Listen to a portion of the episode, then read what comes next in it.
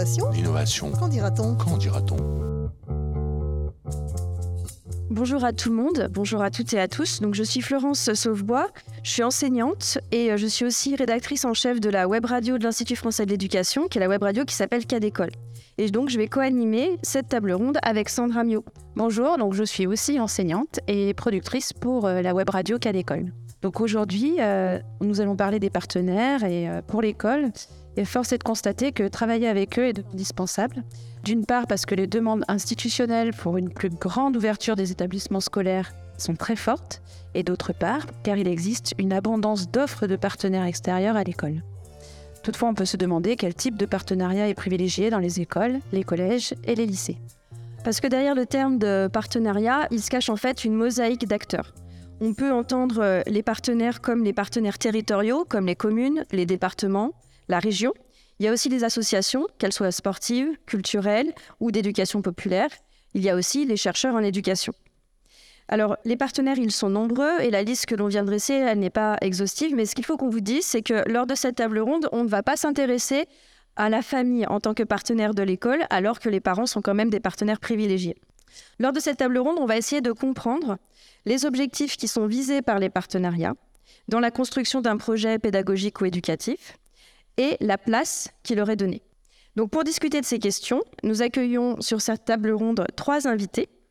Damien Bertillier, bonjour. Vous êtes dirigeant euh, de territoire éducatif et vous accompagnez les collectivités dans la concertation et l'écriture de leurs projets éducatifs. On accueille aussi Laurence Faki, bonjour. Donc vous êtes IEN pour la circonscription de Villeurbanne 1. Vous êtes aussi référence laïcité pour le premier degré, coordinatrice académique de la formation statutaire des personnels d'encadrement et Edwige Perrault. Bonjour. Bonjour. Donc vous êtes euh, enseignante en lettres et en théâtre.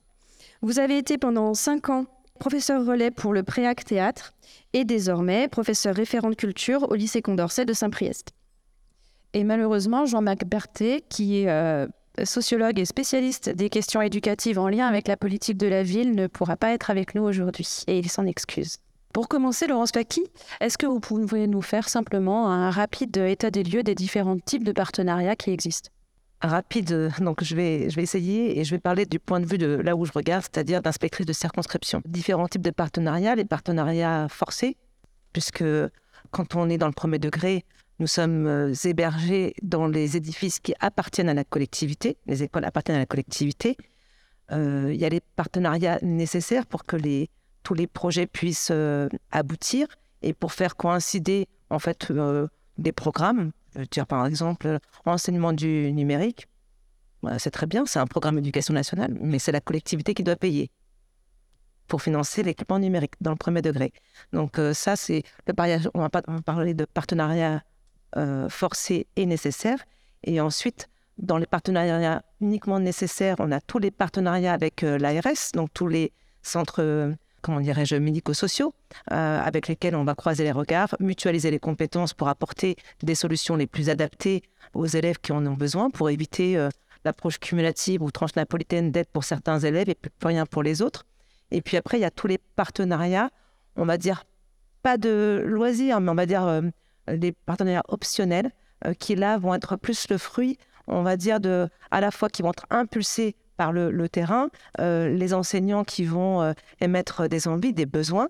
Euh, et puis après, on va essayer de rechercher des partenaires adaptés. Ça peut être, le, ça peut être tout le, mouvement associatif, ça peut être des partenaires culturels isolés. Après, il y a la nécessité qu'ils aient un agrément, qu'une reconnaissance, ou en tout cas qu'ils soient estampillés d'accord avec l'éducation nationale, parce qu'il faut être garant de lutte contre tout prosélytisme qu'il soit. Voilà. Damien Bertillier, vous voulez rajouter quelques éléments? Oui, peut-être euh, dire que au-delà du partenariat nécessaire, euh, contraint, forcé euh, avec les collectivités, entre l'éducation nationale et les collectivités, il peut y avoir aussi une part plus volontaire, plus facultative peut-être, mais en tout cas plus volontaire, et que je pense que le lieu de rencontre de cette contrainte, de cette obligation et de cette volonté, ça peut être les projets éducatifs territoriaux, projets éducatifs globaux qui se, qui se qui se font à l'échelle d'un territoire euh, où la ville, le département, hein, il y a des projets départementaux qui sont extrêmement intéressants, euh, essayent de marquer ce que peut être un, partenariat avec l'ensemble des parties prenantes, à la fois sur bah, ce qui doit faire un peu obligation de, fonctionnement, mais aussi ce qu'on peut développer ensemble, aller chercher ensemble pour donner de la cohérence à tous les temps de l'enfant. Alors justement, si on reste sur cette question de développer ensemble, vous accompagnez, vous, Damien Bertillier, les collectivités dans la concertation euh, et l'écriture des projets éducatifs. Et est-ce que vous pouvez nous, expliquer justement si les collectivités territoriales sont simplement des sources de financement ou si elles participent pleinement à l'écriture du projet euh, pédagogique éducatif avec les enseignants? Justement, je, je, dirais que c'est l'évolution de ces dernières années euh, qui allait plus de la d'un prestataire finalement de l'éducation nationale, hein, avec des contraintes légales dont parlait Madame Faki, vers un partenaire. Et la notion de projet éducatif euh, co-signé, euh, le fait qu'on soit dans une vraie réflexion sur le rôle que peut avoir chacun, c'est aussi la reconnaissance que les collectivités ont un rôle éducatif à jouer. Avec elles, les associations du territoire, euh, éducation populaire et autres, les citoyens eux-mêmes, et que finalement, ce, cette évolution euh, eh bien, elle oblige à se connaître davantage l'un et l'autre, elle oblige à euh, euh, penser l'enfant dans sa globalité. Hein. je disais tout à l'heure, de sous tous ces temps de, sa journée, mais aussi de tous les âges de sa vie finalement. Et donc, voilà, passer d'un financeur peut-être parfois un peu aveugle à un, un, financement qui est lié à un partenariat parce qu'il fait sens. Oui, alors justement, euh, penser l'enfant à tous les âges de sa vie, ça veut aussi euh, penser les différents temps euh, dans lesquels il est scolarisé. Et justement, au niveau des partenariats, Laurence Faki, est-ce que vous pouvez nous expliquer les objectifs des partenariats qui seraient plutôt sur le temps scolaire et ceux qui seraient plutôt sur les temps non scolaires? Pour revenir justement, pour faire le lien avec la question précédente, c'est-à-dire que ce que j'ai décrit, c'est l'enveloppe. Après, ce qui est à l'intérieur de l'enveloppe, le contenu, il va être effectivement lié, en fait, on va dire, aux décisions politiques, à l'envie des personnes. Euh, qui vont construire ce partenariat. Et un partenariat, c'est euh, que chacun a une part et que chacun ait gagné dans un partenariat. Sinon, c'est pas un partenariat. Donc, euh, il faut que chacun ait quelque chose à gagner. Et ce quelque chose à gagner, en tous les cas, le terrain d'entente, quand on travaille sur le PEDT, qu'on travaille au sein des cités éducatives, qu'on travaille sur les pôles de réussite éducative, c'est que, c'est le même pour tout le monde, c'est la réussite des élèves, pas la réussite scolaire. C'est leur réussite en tant que se développer en tant que futur citoyen dans une société, pour avoir sa place et faire sa place et accepter d'en prendre une.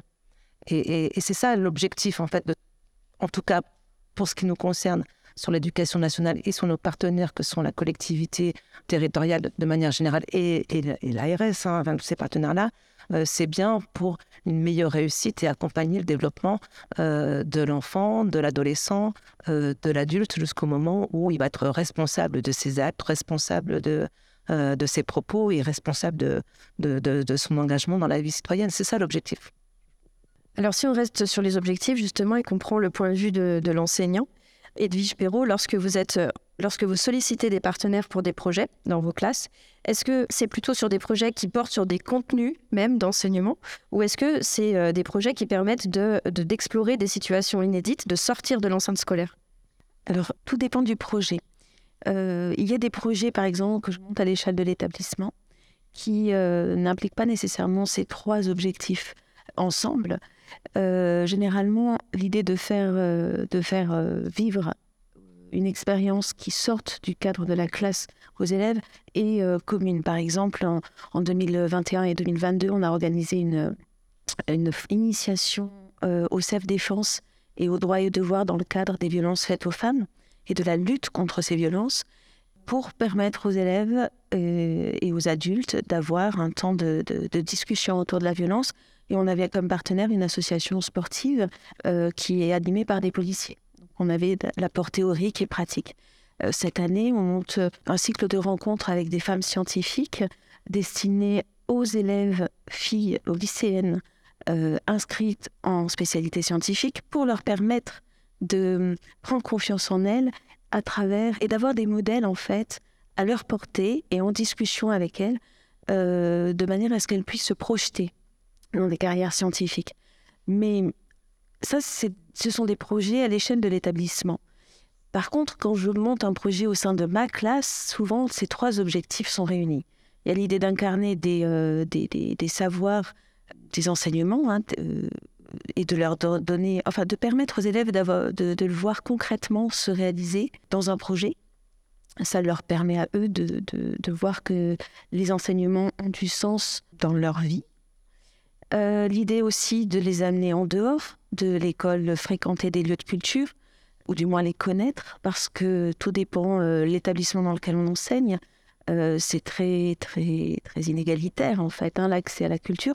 Et ça permet euh, le lycée ou l'école, euh, au sens large, et de ce trait d'union entre les pratiques, les usages culturels, artistiques et ses, ses, ses élèves, ses familles. Et puis, il y a l'idée aussi de hum, faire vivre une expérience qui soit différente que celle du cadre traditionnel de la classe, parce que c'est un pas de côté qui permet non seulement aux élèves de se découvrir, souvent de se révéler à eux-mêmes, de découvrir des habiletés qu'ils n'ont pas. Ça permet à certains élèves qui peuvent être en difficulté de trouver une place différente dans la classe. Puis ça permet aux professeurs aussi de, faire de leur groupe, de, de son groupe classe, euh, une équipe. Et on n'enseigne pas de la même manière à une classe qui est une équipe qu'à une classe qui est un groupe Et je rajouterai un quatrième objectif, c'est celui de la rencontre avec un professionnel. Parce que les professionnels ont leurs spécificités, leurs, euh, leur euh, savoir, leur savoir-faire, leurs exigences. Et quand un des élèves travaille avec un journaliste, un avocat, une autrice, eh bien, il y a une transmission qui se joue et qui trouve un autre écho que celle euh, du professeur, enfin du rapport avec le professeur. Alors, il y a une transmission qui se joue avec les partenaires, mais il y a aussi la question du sens éducatif, c'est-à-dire que vous, en tant qu'enseignant, vous donnez un sens éducatif au projet et euh, vous espérez, en, j'imagine, en sollicitant des partenaires, que eux aussi aient ce questionnement pardon, du sens éducatif. Est-ce que c'est est -ce c'est toujours le cas? Est-ce que les partenaires et l'école ont euh, le, même positionnement, le même regard sur le, sens éducatif? Alors, les, les structures culturelles, je parler de celles que je connais, qui ont l'habitude de, travailler avec l'école, on se retrouve sur le sens éducatif. Et même certaines compagnies de théâtre, certains euh, lieux, euh, les opéras, les, théâtres, les, compagnies de danse, euh, conçoivent des dossiers pédagogiques qui permettent aux professeurs de s'emparer de ce que un spectacle, une œuvre, un lieu peut apporter. Donc, le sens éducatif, il est commun. Après, le professeur est libre de s'en emparer ou pas. Mais là où il se retrouve, je pense que c'est dans la sensibilisation à un lieu, à la fréquentation d'un lieu de culture. C'est dans la, la- la- l'approche critique d'une œuvre. Et puis, euh, c'est dans la rencontre avec des professionnels ou avec une pratique artistique ou culturelle. Donc là, il y, a- un sens éducatif commun. Euh, il y a même des, des structures qui sont labellisées éducation nationale. Donc on partage quand même. hein. Euh, là où je pense qu'il peut y avoir un écueil et qui, auquel il faut faire attention, c'est que lorsqu'on travaille avec un partenaire qui euh, perd le sens éducatif justement, qui oublie qu'il est dans un milieu scolaire, qui, euh, et on s'en rend compte au fil du processus, et, c'est très marginal, mais ce n'est pas impossible. Voilà. Et c'est là où notre vigilance est en jeu. Euh, Laurence Faki, justement, je voudrais vous poser une question plus sur la, question de l'évaluation finalement de ces partenariats. Dans le cadre où, par exemple, on ferait intervenir un partenaire particulier dans l'objectif euh, de faire travailler des élèves sur des compétences particulières, est-ce que, de votre point de vue, il est déjà possible, euh, voire nécessaire ou indispensable, d'évaluer et de mesurer les effets des apprentissages euh, des élèves suite à un partenariat? La question est vaste. Je vais peut-être commencer par répondre à la fin de la question sur la nécessité d'évaluer un partenariat. À partir du moment où le partenariat est financé avec l'argent public, c'est bien commun, on a peut-être quand même des questions à se poser sur son efficacité, effectivement. Bah, D'ailleurs, au moins rendre compte de, l'action et de, savoir ce qu'elle a apporté, parce que parce que c'est de l'argent public. Ça, c'est une, question d'éthique, me semble-t-il. Euh, ensuite, euh, pour pouvoir euh, évaluer, encore faut-il avoir pensé à définir ce qu'on attendait de l'action. Parce que si on n'a pas su ce qu'on attendait de l'action, on ne peut pas évaluer. Et, on n'est pas obligé d'avoir un attendu qui soit euh, améliorer euh, des compétences à construire le nombre, euh, améliorer des compétences euh, à lire ou à écrire, parce qu'on peut être aussi sur euh, euh, des compétences euh, psychosociales. Et puis surtout, en éducation, c'est que quand on fait, on ne sait pas quand est-ce que le résultat va se produire. Et c'est faire le pari qu'il va se produire quelque chose et de lâcher prise sur le quand. Donc, euh, euh, donc euh, ce qu'on peut évaluer, c'est enfin, la façon dont on utilise les moyens, ce qu'on peut évaluer parce qu'on est censé incarner quand même les valeurs de la République dans, notre, dans nos fonctions et dans tout cette enseignant, c'est de se garantir que les moyens soient répartis équitablement. Qu'on ne mette pas tous les moyens toujours sur les mêmes et que certains soient complètement dépossédés. Ça, ça, ça, peut s'évaluer, ça peut se mesurer. Mais le résultat même de l'action, ça, me paraît compliqué euh, de le faire et on n'est pas obligé de tout évaluer euh, tout le temps. En même temps, simplement sur les actions, quand on voit juste la lumière qui brille dans les yeux des élèves, quand on voit qu'il y a du sourire, quand on voit qu'il y a pu y avoir un débat sans s'écharper, en s'écoutant, en s'observant, en acceptant le droit à être offensé, même si on ne termine pas sur un consensus. On peut se dire que comme ça, euh, l'évaluation euh, a vu de euh, action réussie. Voilà, donc tout n'est pas chiffrable, mesurable, il y a du ressenti, mais il y a des obligations quand il s'agit de, moyens publics. Edwige Perrault, vous souhaitez... Moi, je suis tout à fait d'accord, hein, je comprends en tant qu'enseignante. non, mais c'est vrai, quoi parfois, euh, on ne fait que planter des graines. Hein. Et euh, les moissons, on ne sait jamais quand elles seront là. Et si nous serons là pour les voir. Et, mais c'est pas grave. Je trouve que travers toutes ces actions partenariales, dans tous les cas, euh, c'est permettre. Parce que les élèves, enfin qui que ce soit d'ailleurs, nous tous, on ne choisit pas ce qu'on ignore. Donc à partir du moment où simplement on aurait donné à voir, à un moment, ça permettra au moment venu de choisir ou pas. C'est ça l'objectif. C'est tout ce qu'on fait, c'est aussi pour euh, permettre de développer la liberté de conscience et de, choisir en connaissance de cause. C'est tout. C'est déjà pas mal ça. Alors, on va changer un petit peu de thématique. On va quitter euh, les objectifs pour essayer d'aller sur l'impulsion des, partenariats. Et euh, Damien Bertillier, j'aimerais poursuivre avec vous en vous demandant quels sont les effets de la décentralisation des politiques éducatives sur les partenariats. Alors, c'est un processus d'abord qui est long à l'histoire, euh, à l'échelle de l'histoire euh, des, politiques publiques. Euh, mais d'abord, je voudrais battre en brèche une idée reçue selon laquelle on irait vers une régionalisation de l'enseignement, ce qui n'arrivera probablement jamais, en tout cas pas avant très longtemps, comme on peut le connaître dans d'autres pays, ou que l'idée que les collectivités s'emparent de la compétence éducative de manière plus poussée soit parallèle à un recul de l'éducation nationale. Je crois qu'au contraire, c'est bien euh, l'avancée des deux en même temps qui se confortent euh, l'un et l'autre qu'il faut, euh, qu'il faut valoriser. Et puis, cette compétence de décentralisation, alors elle était au départ au niveau des, bâtiments, hein, depuis 1833 pour les communes, plus récemment pour les collèges et les lycées parce qu'on estimait que c'était plus logique que euh, l'acteur local qui a des compétences en matière bâtimentaire euh, le gère plutôt que, que l'État. Et de ce point de vue-là, je pense qu'on ne peut pas forcément pas vraiment contester que ce soit peut-être mieux fait aujourd'hui que ça pouvait l'être par le passé, même si ça pose des questions d'égalité de moyens et aussi parfois de volonté. Euh, on est d'accord. Et c'est là où l'État peut avoir ce rôle régulateur à jouer. mais il faut voir aussi que c'est aussi une évolution un petit peu naturelle du métier de l'enseignant qui a conduit les collectivités à s'emparer davantage des temps péri extrascolaires. Euh, les enseignants se sont spécialisés, les niveaux de recrutement euh, euh, ont augmenté et, les enseignants se sont petit à petit sortis de, l'animation qui pouvait rôle qu'ils pouvaient avoir dans les écoles après, après la classe ou même l'animation, enfin la surveillance de la, restauration scolaire et s'est posé la question justement de comment au départ on occupait mais finalement utilement ces, autres temps-là, étant entendu que le temps en classe ne fait qu'un huitième du temps de, de l'enfant. Alors il passe beaucoup de temps dans sa famille, hein, heureusement, euh, mais il passe aussi beaucoup de temps à l'école, dans, dans, l'association de quartier, à, d'autres moments que dans la classe, et donc ça nécessite une montée en compétences.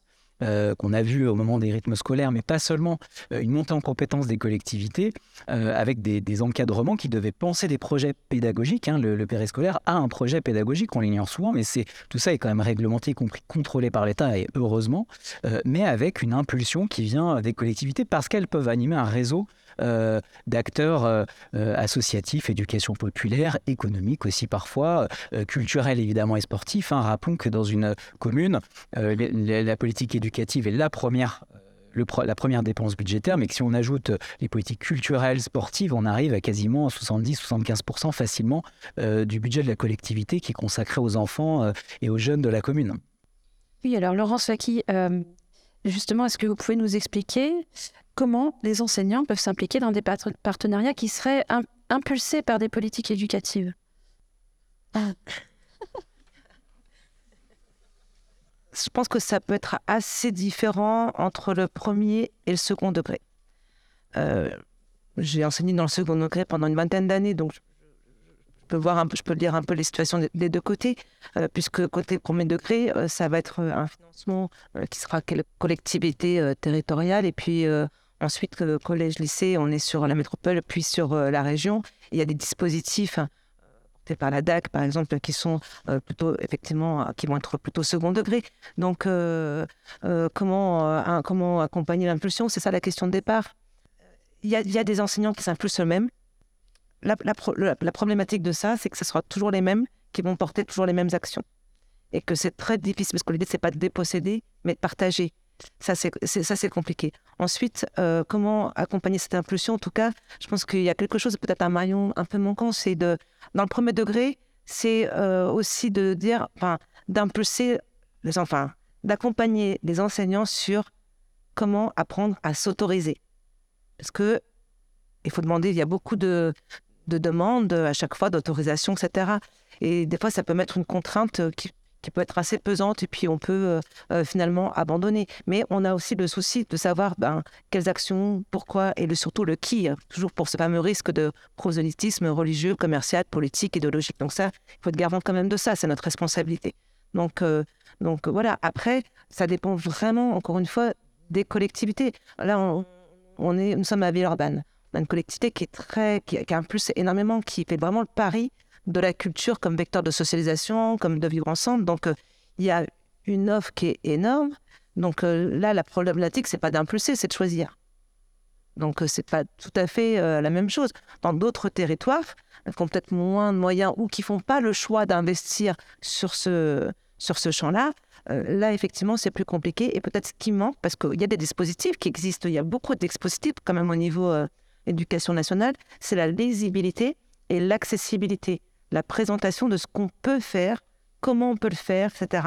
Et qu'il y a des départements, des académies où il existe, euh, alors c'est pas la date, mais ce sont des, des, des référents de territoire qui permettent d'accompagner les équipes ou les enseignants à construire les projets. Parce qu'ils n'ont pas le temps de faire tout ça. S'il y a l'envie, il n'y a pas forcément le temps. Et puis trouver l'argent, etc. Enfin, c'est toujours un peu compliqué. Ça, ça existe. Donc euh, voilà, j'ai répondu un peu n'importe comment, mais la question n'est pas facile. Non, mais justement, sur les référents euh, territoriaux, Damien Bertillet, si on prend un exemple concret comme euh, le plan de lutte contre le décrochage, est-ce que vous pouvez nous dire euh, comment justement les partenaires territoriaux s'impliquent auprès des établissements scolaires? Il n'y a pas une modalité d'implication, il y en a plusieurs. Il y a effectivement une gouvernance académique, et puis après, on va le décliner dans les territoires. Euh, euh, et puis, il y a aussi ce qu'on a peut-être un peu moins évoqué là, les cités éducatives aujourd'hui, qui sont des modèles assez originaux, et je pense intéressant de, travailler ensemble, où euh, il y a le fameux triumvirat qu'il faudra nécessairement élargir, mais cette idée qu'on est un peu tous responsables, d'une certaine manière, de la réussite éducative au sens large, de bon, en tout cas, euh, et de l'épanouissement des enfants. Et, euh, donc qu'on doit mobiliser les, solutions. Les solutions, parfois, elles sont dans l'établissement et puis parfois, elles peuvent être euh, en complément à l'extérieur. Je prends un exemple hein, qui est celui des exclusions temporaires. où, eh bien, quand l'établissement, là, au collège évidemment, au lycée, enfin plutôt au collège, va exclure l'élève, on va essayer de s'assurer que ce temps d'exclusion soit pas un temps perdu et que on puisse justement avoir, pour éviter aussi le décrochage, euh, un relais qui peut être pris avec des associations. Ça, ça s'est quand même développé ces dernières années et, et ça fonctionne.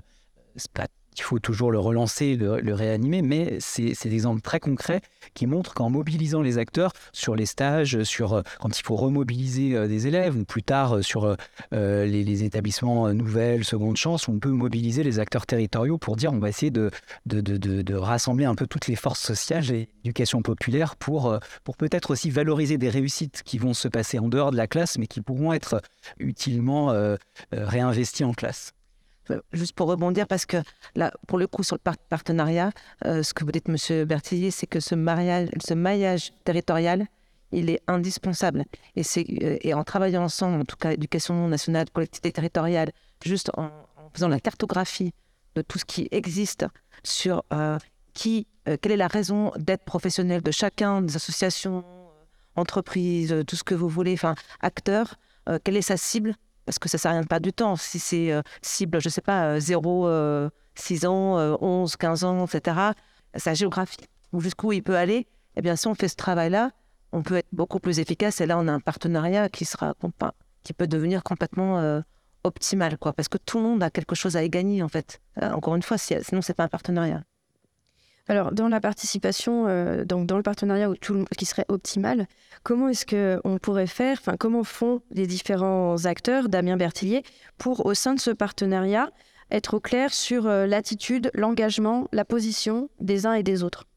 Bah, il faut être très bon déjà sur euh, ce qu'on fait soi-même, ça c'est sûr, et ça demande aussi euh, de la formation, de la montée en compétences que j'évoquais tout à l'heure, mais ça demande aussi de sortir euh, de ça, de son rôle, de son précaré, voilà, et d'essayer de penser les choses de manière plus large. Je prends un exemple, puisque vous avez cité Villeurbanne, Lyon, qui a récemment renouvelé son projet éducatif, qui a fait éducation dehors on voit bien que là, on, va penser à la fois tous les temps éducatifs euh, dehors, mais aussi le temps de classe, qui a priori est plutôt un temps éducation nationale. Mais là, c'est la, collectivité qui va se mobiliser avec euh, la métropole avec euh, l'éducation nationale pour euh, essayer de donner des opportunités aussi aux enseignants. Et donc, euh, ça nécessite de comprendre l'autre, d'avoir, moi je dis le socle, le socle commun pour être aussi un, peu un langage commun à condition qu'il soit connu et partagé par tout le monde. Mais en tout cas, se donner ce que vous disiez tout à l'heure, Madame Faki, sur l'évaluation, se donner des objectifs communs évidemment, ça demande des temps libérés pour pouvoir partager, faire de la concertation et, faire du projet. Et aujourd'hui, c'est ce qui manque le plus parce que les acteurs sont devant les enfants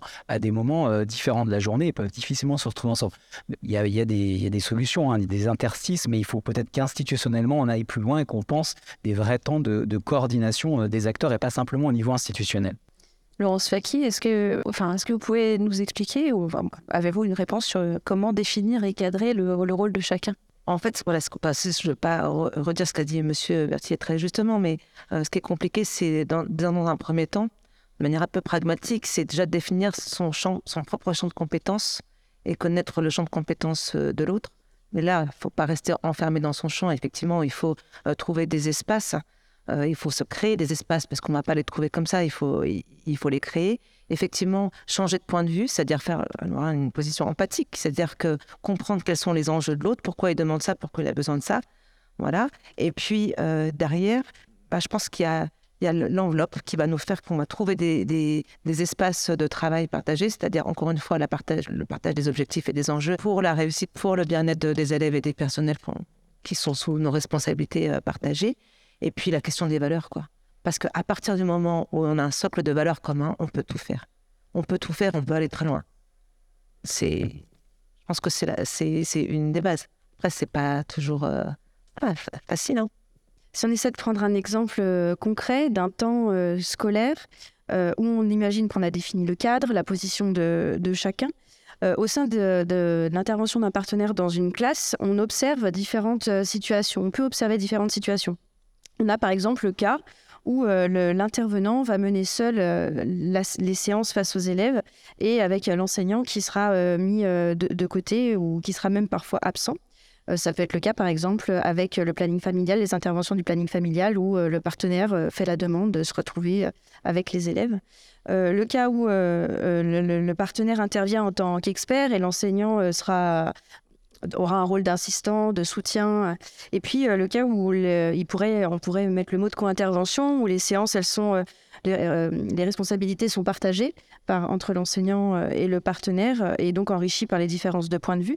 Edwige Perrault, est-ce que vous pouvez nous expliquer si, pour vous, toutes les manières de procéder sont, possibles? Comment est-ce que vous voyez la position des uns et des autres face aux élèves dans les partenariats?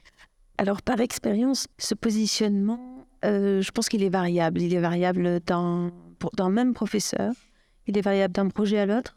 Il est pareil, variable d'un partenaire à l'autre. Et il est même variable d'une séance à l'autre dans un projet avec un même partenaire. Alors, je viens du théâtre, on l'a dit euh, au début. La première chose qu'on apprend au théâtre, c'est euh, l'écoute de son partenaire, c'est se mettre à l'écoute du partenaire. Et c'est sans mauvais jeu de mots, son partenaire de jeu au théâtre. Mais ça fonctionne bien là. Euh, il y a une question de mise au diapason qui fait que pour jouer juste, pour jouer ensemble, il faut être à l'écoute l'un de l'autre. Et cette écoute, eh ben, elle se travaille elle commence par euh, des discussions, par euh, un accord sur les valeurs, s'il n'est pas déjà tacite, qu'il soit explicite, et puis voilà, cette écoute, elle est fondamentale. Et puis, je pense aussi qu'il y a un moment, il, y a, des moments aussi où le professeur doit, ou en tout cas, c'est mon regard, c'est mon expérience, a tout à gagner à se mettre en retrait. Parce que dans le lien qui se crée entre le partenaire et les élèves, il y a quelque chose qui, n'est pas maîtrisable, n'est pas contrôlable par le professeur et il est parfois très fécond. Et souvent très fécond.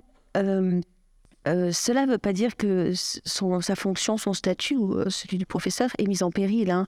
Dans l'accompagnement des élèves, il peut être toujours là, mais cette mise en retrait, elle est parfois et souvent même très constructrice, constructive. Pardon. Et puis, je crois que la flexibilité aussi est un, et, permet de, cette, une adaptation constante au fil du processus, du projet. Vous voulez euh, oui, mais simplement parce que après se pose toujours la question de la responsabilité. Dans ce que j'entends, une mise en retrait, c'est pas une disparition. Euh, est-ce que, ça, ça, pourrait être arrivé Alors là, forcément, ça, devient problématique. On ne peut pas confier sa classe à une autre responsabilité que celle de, de l'enseignant. Ce qui peut être différent avec un intervenant du planning familial, parce que si on doit déposer de l'intime, on n'a peut-être pas envie que son enseignant soit présent. Parce que sinon, ça peut effectivement, euh, euh, ça peut être complètement délicat pour, euh, déposer certaines choses. Donc là encore, on est sur quelque chose d'un peu différent. Après, la problématique, comment dirais-je, de, de ce partenariat ou du fait de laisser de mettre en retrait, on le comprend, mais vous avez, me semble-t-il, une expertise aussi sur le théâtre, l'enseignement du théâtre, etc., qui, peut être différente. Après, le risque, l'écueil, euh, quand c'est un partenariat qui est répété, répété, répété, c'est que, euh, en fait, le partenariat comme une aide pour construire quelque chose ou un projet, euh, l'aide c'est fait pour s'en passer aussi, ou alors c'est s'il n'y a pas un co-développement de compétences, alors on est acculé à toujours avoir un partenaire pour faire. Et donc si pour faire, il faut, c'est compliqué. Et c'est là où il y a un risque que ce soit toujours les mêmes personnes qui bénéficient toujours de la même intervention.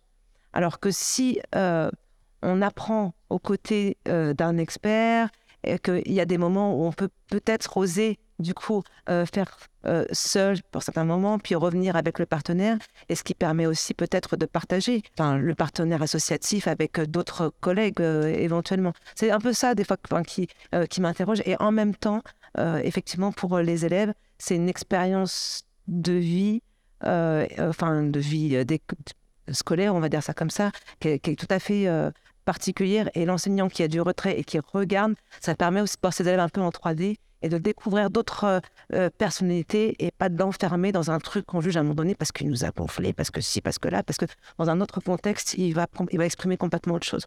Donc, euh, il n'y a pas de position franche par rapport à ça, mais voilà, il faut juste, pour moi, en tant que là, du coup, inspectrice, c'est attention à la responsabilité. C'est pour ça que je, disais bien, c'est pas une mise en retrait, c'est pas une mise en péril de, son, de son rôle, la gestion de classe, l'accompagnement des élèves. Alors Edwige Perrault, on va continuer avec vous pour la dernière partie de cet euh, entretien sur euh, la question justement de l'apport des partenariats. Vous avez parlé d'expériences enrichissantes, constructives. Est-ce que vous pouvez nous dire plus concrètement euh, ce que vous, a ce que vous ont apporté les différents partenariats que vous avez mis en place? Alors tout d'abord du plaisir. Et je crois que c'est, on, ne, on ne pas le plaisir quand on est enseignant ou quand on travaille tout simplement. Le plaisir de, de, m'enrichir personnellement en termes de, connaissances, de chaleur humaine, et puis de, liens. De liens. C'est enrichissant parce qu'on rencontre des gens qui viennent, des partenaires qui viennent d'univers différents. Donc euh, on s'ouvre aussi à ce qui n'est pas notre domaine, euh, de, dans lequel notre domaine de confort, on va dire. Et puis, mais surtout, je crois que ce que ça apporte, c'est ce que vous disiez, c'est l'étincelle dans le regard d'un élève qui se découvre lui-même différent, qui se montre, qui se révèle différent. Et ça, pour moi, c'est vraiment le moment de grâce. C'est euh, la richesse du partenariat, c'est quand on voit des élèves qui sortent, qui se, qui se, oui, qui voilà, qui se découvrent, qui se dépassent, qui dépassent leur complexe, leur timidité, euh, voilà. Et puis après, euh, très concrètement, hein, euh, ce que ça apporte, c'est une certaine aisance pour monter des projets, pour aider des collègues à monter des projets, pour monter des projets pour les autres. Ou pour, voilà, c'est, un ensemble de, de plaisir. Alors au niveau des enseignants, on comprend clairement qu'il y a une montée en compétences avec des, des, éléments euh, qui, qui, sont amenés par les différents partenaires. Laurence Faki, selon vous, est-ce que ces enseignants qui prennent en charge euh, plusieurs projets, plusieurs partenariats, etc., est-ce qu'ils développent un leadership particulier au sein de leur établissement scolaire? Pas nécessairement. Ça dépend comment ils le font. S'ils le font euh, tout seuls en électron dans leur établissement, il n'y a pas de leadership. Le leadership, c'est pas ça. Ils peuvent même susciter, euh, générer de la jalousie et avoir, être rejeté. C'est extrêmement délicat parce que celui qui le fait, il s'investit énormément. Il attend même que ça soit apprécié, peut-être euh, d'une façon ou d'une autre, peut-être de manière euh, non dite, mais c'est un, un, attendu un peu implicite. Et la déception peut être très grande quand il voit que c'est pas du tout l'effet qui est, suscité, enfin qui est généré. Donc le leadership, c'est pas ça. Le leadership, ce serait de, pouvoir, euh, comment dirais-je, faire participer euh, les collègues pour montrer la valeur ajoutée et, de les accompagner dans cette impulsion et être généreux, être généreux pour pouvoir euh, partager un peu ce partenariat et puis après apprendre à faire par soi-même. Ça, c'est du leadership. Sinon, c'est pas du leadership du tout. Enfin, mais il est possible de développer un certain leadership du coup. Ah mais oui, parce qu'en en fait on prend aussi euh, de la confiance. Si on, est, euh, si on voit justement si on a du plaisir, si on a tout ça, ça veut dire qu'on va arriver à en parler euh, justement avec passion et qu'on va pouvoir mobiliser autour de ça. Ça c'est possible. voilà. Je disais que ce n'était pas nécessairement le résultat, mais qu'effectivement, quand on est passionné et qu'on on, a des résultats positifs avec les élèves, bah, là, on en parle avec, avec entrain, et ça, ça peut faire effet euh, voilà, boule de neige.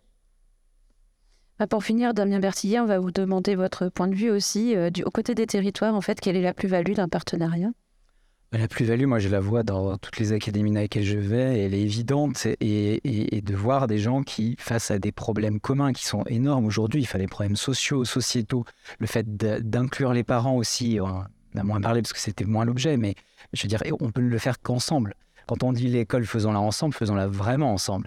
moi, j'aimerais qu'on parle davantage de ceux justement qui réussissent ces partenariats et que les, moyens en ciment qu'on a, euh, qui sont limités, on les utilise plus pour euh, faire des ponts que euh, ériger des, des, murs, parce que souvent il y a un décalage entre ce qu'arrivent à faire ensemble les acteurs, enseignants, périscolaires qui vont organiser la journée ensemble, sur un événement, sur quelque chose, la médiation par les pairs qui va débuter dans le périscolaire, qui va se poursuivre sur le temps scolaire, plein de comment on va, on va permettre à des enseignants, euh, par un bouleversement de l'architecture scolaire qui vient de la part des collectivités, de réaliser euh, leur liberté pédagogique pleinement. Enfin, on, a des tonnes d'exemples. Et pour autant, on a encore le projet d'école, le projet périscolaire. Est-ce qu'on peut essayer de casser un peu tout ça et de se dire, bah, on met les moyens ensemble et on essaye de, euh, se dire, il y a, l'enfant, il y a l'intérêt de l'enfant et, il, est, il est partagé. On a cette responsabilité partagée. On a de toute façon plus le choix si on veut réussir et les faire réussir. Puis surtout, ben, on est plus intelligent à plusieurs que tout seul. On n'a pas toutes les compétences. Du coup, on a bien besoin des compétences des autres et qu'en termes de valorisation et de bien-être au travail, tout simplement, quand euh, et donc du coup, s'il y a un tout qui est, vraiment partagé, chaque individu pourra trouver euh, sa place de manière euh, cohérente, articulée, etc. Si chacun fait son projet de son côté, il y a une espèce de, de truc qui ne va pas prendre où chacun on peut s'y perdre. Et donc voilà, en tout cas, les partenariats sont absolument nécessaires pour, pour tout le monde et en particulier pour, pour les élèves et pour les enfants. Ce sera le mot de la fin je crois. Donc merci à tous les trois pour ces échanges sur les enjeux et les possibilités d'ouverture, euh, de coopération qu'offrent les partenariats avec et autour de l'école. Euh, merci à l'EAFC euh, et l'Académie de Lyon, et plus particulièrement à Mathieu Devine pour l'organisation de cette journée. Vous pourrez retrouver l'intégralité de cette table ronde qui a été enregistrée. Vous la retrouverez sur le site de Cas d'école à l'adresse suivante, donc ife ens-lyon slash et vous les retrouverez dans les hors-séries qui s'appellent l'innovation, qu'en dira-t-on?